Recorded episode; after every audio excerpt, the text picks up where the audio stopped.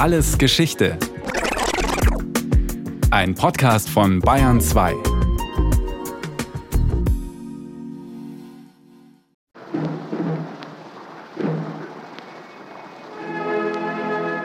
Berlin, 6. Oktober 1929. Reichsaußenminister Gustav Stresemann wird mit einer Trauerprozession durch das Regierungsviertel zu Grabe getragen. Eine Militärkapelle spielt. Fast alle deutschen Spitzenpolitiker begleiten den Sarg. Und der Reichsrundfunk wagt seine erste Live-Reportage von einem Großereignis. Im Arbeitshaus Gustav Stresemanns ist der Sarg schon angelangt. Reporter ist Alfred Braun. Er berichtet vom Sitz des Auswärtigen Amtes in der Wilhelmstraße. Die Spitze des Zuges und die, die voraufgehende Kapelle zieht am Haus vorüber in Richtung zum Bellaliansplatz. Der düstere Pomp ist mehr als nur ein Wahren der Form. Er zeigt, das politische Berlin spürt, was der Tod Stresemanns für die Weimarer Republik bedeutet. Den Verlust einer ihrer zentralen Figuren, eines Vollblutpolitikers, der mit Hilfe von Diplomatie und Verhandlungen die Isolierung Deutschlands nach der Niederlage im Ersten Weltkrieg überwinden wollte. Er hat ja versucht, die Lasten, die Deutschland durch den Versailler Vertrag auferlegt bekommen hatte, erträglich zu gestalten. Und da war für ihn das Mittel der Wahl Minderung der Reparationszahlungen, Abkommen mit Frankreich. Erklärt Christina Stresemann, die Enkelin von Gustav Stresemann. Seine Politik sei einerseits pragmatisch gewesen, aber nicht nur. Er war auf der anderen Seite auch ein Idealist und wollte unbedingt, dass Deutschland in den Völkerbund aufgenommen wird. Das war ihm ganz wichtig, dieser Weg und dieser friedliche Weg. Stresemann gilt heute als eine Art Urahn der Aussöhnung Europas, symbolisiert durch das Abkommen von Locarno, sagt der Historiker Professor Andreas Röder, Co-Vorsitzender der Gustav Stresemann Gesellschaft weil das der große Vertrag ist, unter Beteiligung der Briten mit den Franzosen. Locarno markiert, und das ja keine sieben Jahre nach dem Ende des Krieges, die Wiederaufnahme Deutschlands auf gleicher Ebene in die Riege der europäischen Großmächte. Der Weg zum großen Staatsmann ist bei Gustav Stresemann indes lang. Er ist ein Kind des Kaiserreichs, hat sieben Geschwister. Sein Vater füllt in Berlin in einer kleinen Fabrik Bier ab und ist Gastwirt. Ein Aufsteigermilieu, das die Monarchie und Preußens Militär bejubelt. Stresemann zeigt schon als Schüler ungewöhnliche Intelligenz. Unmittelbar nach seinem Wirtschaftsstudium beginnt er für Industrieverbände zu arbeiten, weil er so gutes Geld verdient. 1914, praktisch zeitgleich mit dem Ausbruch des Ersten Weltkriegs, wird er Abgeordneter für die Nationalliberale Partei im Reichstag und unterstützt dort die Absicht, Gebiete zu annektieren, die im Krieg erobert werden. Er erlebt im Reichstag aber auch 1918 das Ende der Weltmachtambitionen des Reiches. Welche Unsicherheit dieser Epochenbruch auslöst, zeigt eine Rede von Reichstagspräsident Konstantin Fehrenbach aus dem Oktober 1918, der Stresemann höchstwahrscheinlich vor Ort beiwohnt. Eine neue Zeit ist im politischen Leben des deutschen Volkes angebrochen. Es ist selbstverständlich, dass manche Kreise im Hinblick auf die Großtaten der Vergangenheit diesem Neuen kritisch, zweifelnd, ja sogar ablehnend gegenüberstehen. Wir erhoffen von den Leistungen der neuen Zeit eine versöhnende und klärende Wirkung. Der Waffenstillstand vom November 1918, die Flucht Kaiser Wilhelms II. ins niederländische Exil und der Versailler Friedensvertrag führen dazu, dass Gustav Stresemann seine bisherigen politischen Überzeugungen ändert. Er spürt, die Monarchie hat ausgedient, und er wird zum politischen Brückenbauer im Dienst der Republik. Andreas Röder in den Jahren nach dem Ersten Weltkrieg, als sich weite Teile der Gesellschaft, und zwar sowohl nach links als auch nach rechts, radikalisieren, in dem Moment entwickelt sich Stresemann zu einem integrativen Mann der Mitte. Und er ist jemand, der sieht, was diese Radikalisierung insbesondere auf der rechten Seite mit sich bringt. Und zum anderen, Stresemann ist in der Lage, und das zeichnet ihn außenpolitisch gegen fast alle anderen aus, sich in die Perspektive des anderen zu versetzen. Anders als über den Politiker ist über den Privatmann Gustav Stresemann nur wenig bekannt. So ergibt eine Schnellrecherche im Internet kaum mehr als die Tatsache, dass er im Jahr 1903 geheiratet und das Ehepaar zwei Söhne großgezogen hat. Wie erklärt sich das? War es Diskretion, Abschotten des Privaten vom Öffentlichen? Enkelin Christina Stresemann erklärt es anders. Ja, vielleicht liegt es auch daran, dass er als Politiker wie auch die heutigen Politiker er sehr eingespannt war. Ein ausgedehntes Familienleben gab es jedenfalls in der Zeit, für die er steht, in der Weimarer Republik in den 20er Jahren nicht. Er war ja ständig unterwegs und viel beschäftigt. Die Enkelin ist sich in einem Punkt sicher. Die Ehe von Gustav und der fünf Jahre jüngeren Käthe Striesemann, die aus einer zum Protestantismus konvertierten jüdischen Kaufmannsfamilie stammt, ist glücklich. Meine Großmutter war da, glaube ich, auch ein wenig ausgleichend, weil sie hat dann zum Beispiel in der Tauentzienstraße oder später in der Wilhelmstraße Gesellschaften gegeben und so das gesellschaftliche Leben organisiert und galt als glänzende Gastgeberin. Also das harmonierte, glaube ich, sehr gut, die beiden zusammen. Wichtig ist, Gustav Stresemanns Gesundheit ist von Jugend an schwach. Deshalb muss er im Ersten Weltkrieg nicht als Soldat dienen. Doch auch das Leben eines Berufspolitikers verlangt seiner Physis viel ab. 1919, mit 31 Jahren, hat er einen ersten Herzinfarkt. Er hatte die sogenannte basedosche Krankheit, also Schilddrüsenerkrankung. Wenn man heute auch zum Beispiel weiß, wie wichtig Bewegung für die Gesundheit ist, muss man feststellen, er hat ja keine ausgedehnten Wanderungen oder so unternommen. Er war ja eigentlich immer nur unterwegs, jedenfalls ab den 20er Jahren. Also da kann man sich vorstellen, dass das seiner Gesundheit natürlich überhaupt nicht zuträglich war. Früher trug sie in Kleid der Farben schwarz-weiß-rot. Aber mit der Zeit, da wechselt mal die Mode. Bleibt ja schließlich fast dasselbe, statt der weißen Farbe eine gelbe, wird auch weiß die Unschuld jetzt nicht mehr entrollt. Nur kein Streit, denn dafür bist du treu wie Gold. Oh, du liebes deutsches Gretchen, bist ja doch das beste Mädchen und die beiden anderen Farben hast du noch. Denn das Schwarz ist nicht vertrieben und auch sehr rot bist du geblieben. Na und wenn auch das Weiße fehlt, der Weisheit bleibt doch doch. Dieses Couplet von Otto Reuter aus den 1920er Jahren amüsiert sich darüber, dass sich zwar die Nationalfarben geändert haben, Schwarz-Rot-Gold und nicht mehr Schwarz-Weiß-Rot wie im Kaiserreich, die Geisteshaltung der Deutschen aber nicht. Gustav Stresemann ist dem Zeitgeist in dieser Hinsicht weit voraus, was selbst seine Freunde im liberalen Lager anfangs anzweifeln. Als sich Ende 1918 der politische Liberalismus in zwei Parteien spaltet, verweigert ihm die Deutsche Demokratische Partei DDP die Mitgliedschaft. Stresemann schließt sich der Deutschen Volkspartei DVP an, die weiter rechts steht, wird ihr Vorsitzender und Fraktionschef im Reichstag. Durch sein Talent als Redner und Verhandler wird die DVP zum wichtigen Akteur in Krisensituationen. Das beste Beispiel ist die Besetzung des Ruhrgebiets durch französische und belgische Truppen im Januar 1923. Es sind dramatische Szenen, die der Sonderkorrespondent des Berliner Tageblatts am 11. Januar 1923 aus Essen meldet.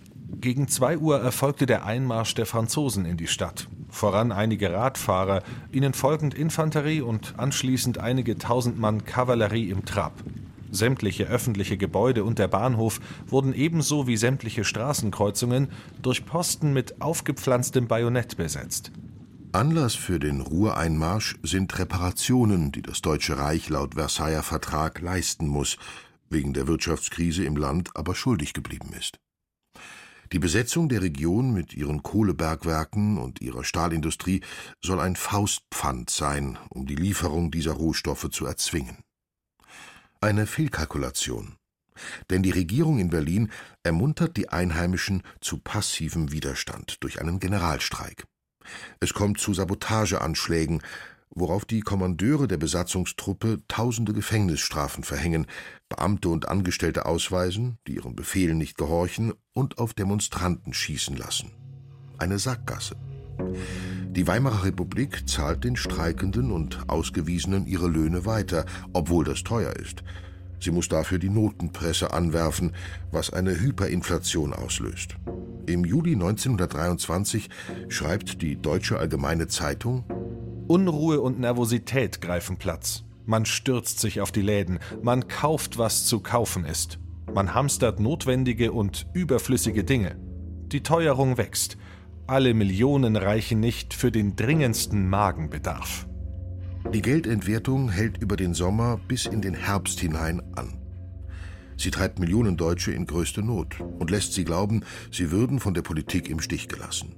Im August 1923 ist Reichskanzler Wilhelm Kuno so umstritten, dass er zurücktreten muss. Rasch kommt eine große Koalition zustande mit Ministern aus SPD, katholisch-konservativem Zentrum und den beiden liberalen Parteien DDP und DVP. Stresemann wird in Personalunion Kanzler und Außenminister. Ein wahres Himmelfahrtskommando. Denn die Ruhrbesetzung muss beendet und die Hyperinflation gestoppt werden. Dazu kommen innenpolitische Krisen in Sachsen und Thüringen. Hier wollen paramilitärische Hundertschaften der Kommunisten gewählte Regierungen stürzen, während in Bayern ultrarechte Verbände drohen, das ganze Weimarer System auszuhebeln. Gustav Stresemann meistert die Situation bemerkenswert gut, sagt Andreas Rötter. Er schafft drei Dinge. Erstens, diesen nicht mehr aufrechtzuerhaltenen passiven Widerstand zu beenden, ohne dass das ganze Reich zusammenbricht zweitens eine Währungsreform vorzubereiten und drittens mit seiner Art der Einstellung des Ruhrkampfs, mit der Währungsreform und diesem Antrag auf die Einsetzung einer Überprüfungskommission für die Reparation schafft Stresemann im Grunde die Wende für die Weimarer Republik. Wende bedeutet, innerhalb weniger Wochen stabilisiert sich die Lage des Reiches. Stresemann verschafft ihm nicht nur eine Art Atempause, sondern sorgt so auch dafür, dass wenig später die Blütezeit der Weimarer Republik beginnt, oft als goldene 20er Jahre bezeichnet. Mit stabiler Währung, relativ niedriger Arbeitslosigkeit und einem kulturellen Aufbruch ungeahnter Dimension. Da ist Gustav Stresemann jedoch längst nicht mehr Regierungschef. Ende November 1923 muss er als Reichskanzler nach nur 103 Tagen zurücktreten. Er hat im Parlament eine jener Vertrauensabstimmungen verloren, die für die Weimarer Republik typisch sind. Persönlich genießt er weiter so viel Respekt, dass er Reichsaußenminister bleibt, bis 1929, egal ob der jeweilige Reichskanzler konservativ, sozialdemokratisch oder parteilos ist. Diese Kontinuität nutzt Stresemann für sein großes Anliegen, das Verhältnis Deutschlands zu Frankreich nach zwei blutigen Kriegen friedlich zu gestalten. Andreas Rötter. Stresemann ist in der Lage, und das zeichnet ihn außenpolitisch gegen fast alle anderen aus, sich in die Perspektive des anderen zu versetzen. Stresemann hat einen Sinn dafür, dass dieses im Ersten Weltkrieg zwar geschlagene, aber eben nicht vollständig niedergeschlagene Deutsche Reich für die Franzosen die potenzielle Bedrohung bleibt, weil die Deutschen zwar geschlagen, aber potenziell übermächtig sind. Und Stresemann ist jemand, der wirklich eine Vorstellung von einem Interessenausgleich hat. Es ist ein glücklicher Zufall, dass zu dieser Zeit Aristide Briand Frankreichs Außenminister ist. Er fasst Vertrauen zu dem gut 15 Jahre jüngeren Deutschen.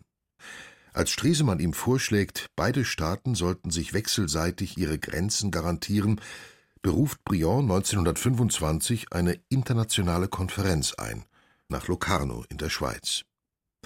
Hier einigen sich die ehemaligen Erzfeinde auf die Anerkennung der Grenzen von 1918, die allmähliche Demilitarisierung des Rheinlands und auf die Aufnahme Deutschlands in den Völkerbund. Für die Öffentlichkeit, sagt der Stresemann-Experte Rötter, ist Locarno bis heute ein erster Meilenstein der deutsch-französischen Aussöhnung.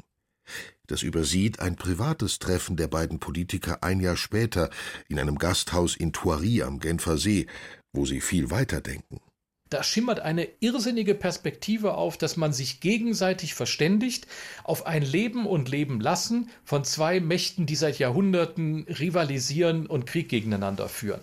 Thoiry ist auf der einen Seite das Wetterleuchten dessen, was möglich gewesen wäre, Und auf der anderen Seite aber auch der Punkt, wo es wieder umkippt, weil sowohl Briand als auch Stresemann merken müssen, genau dafür, für diese Haltung, die die Interessen meines eigenen Landes mit der Rücksicht auf die Interessen der anderen verbindet, findet weder Briand eine Mehrheit in Frankreich noch Stresemann in Deutschland.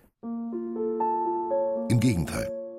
Der deutsche Außenminister wird für seine Aussöhnungspolitik mit Paris innenpolitisch scharf angegriffen.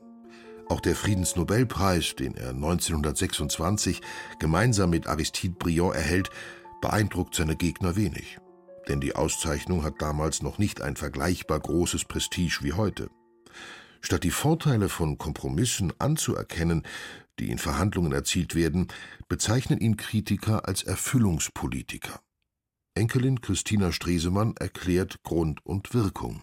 Erfüllungspolitiker, das war also die Erfüllung der Versailler Verträge, das war für die Rechtsorientierten was ganz Schlimmes. Und da gab es also zum Beispiel so Sprüche wie auf Plakaten Stresemann, Verwesemann. Und er war ja ein empfindsamer Mensch, das hat ihm natürlich auch zugesetzt. Trotzdem ist im Rückblick zu fragen, welche Seiten von Stresemanns Politik sind zu kritisieren? Seriösen Historikern fällt in dieser Hinsicht ein Aspekt ein, dass er, anders als Richtung Westeuropa, kaum Initiativen entwickelt, mit den Nachbarn im Osten, vor allem mit Polen, einen Ausgleich zu finden. Die Idee, auch ein Ostlokarno auszuhandeln, bleibt sehr vage, sagt Professor Andreas Röder.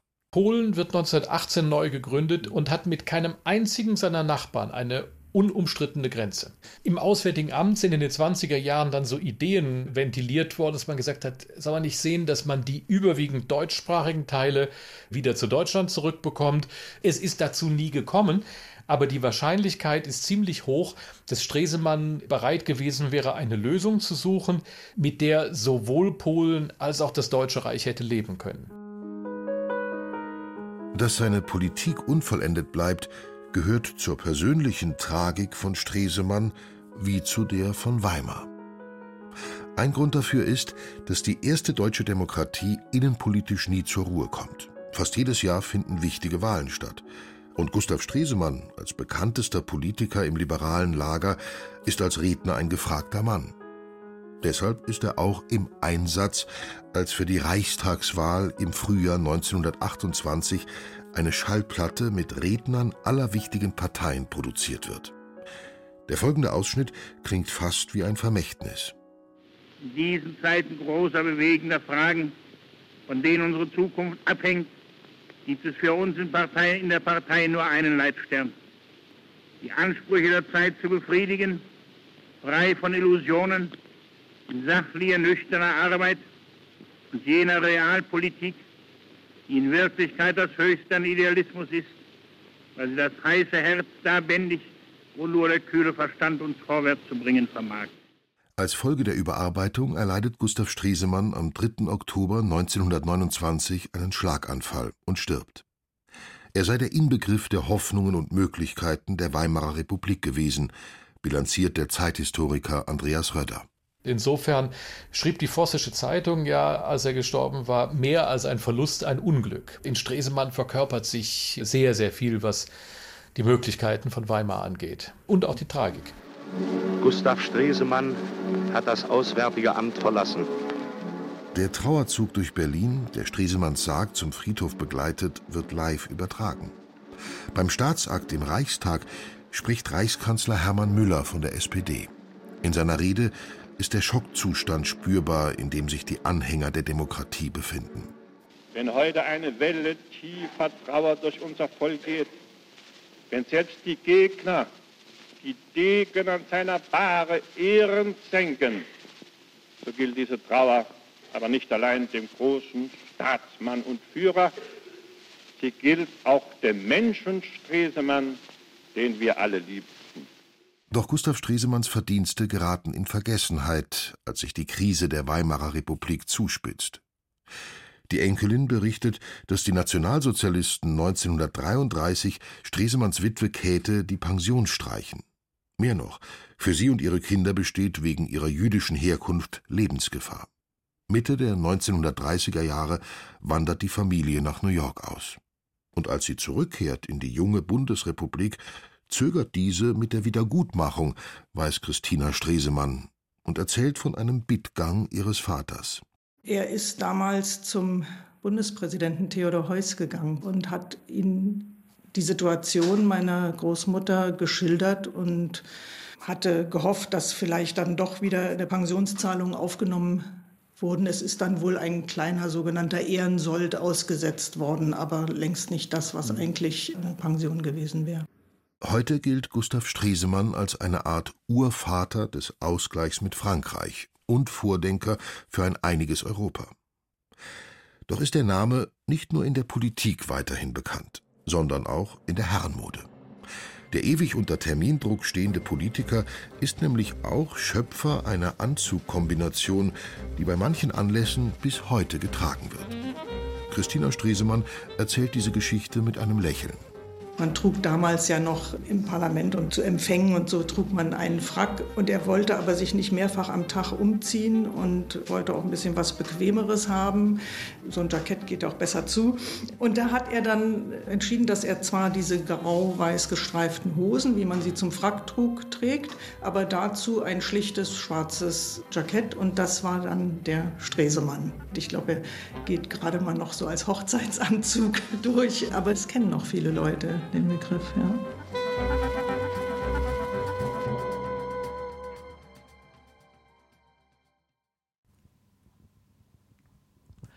Das war alles Geschichte, History von Radiowissen. Aus der Staffel Weimar in der Krise. Diesmal mit der Folge Lichtblick Gustav Stresemann von Rainer Volk. Gesprochen haben Stefan Wilkening und Clemens Nicol. In der Technik war Wolfgang Lösch. Regie Christiane Klenz. Redaktion Nicole Ruchlack. Von uns gibt es natürlich noch viel mehr. Wenn Sie nichts mehr verpassen wollen, abonnieren Sie den Podcast Alles Geschichte, History von Radiowissen unter bayern2.de slash allesgeschichte und überall, wo es Podcasts gibt.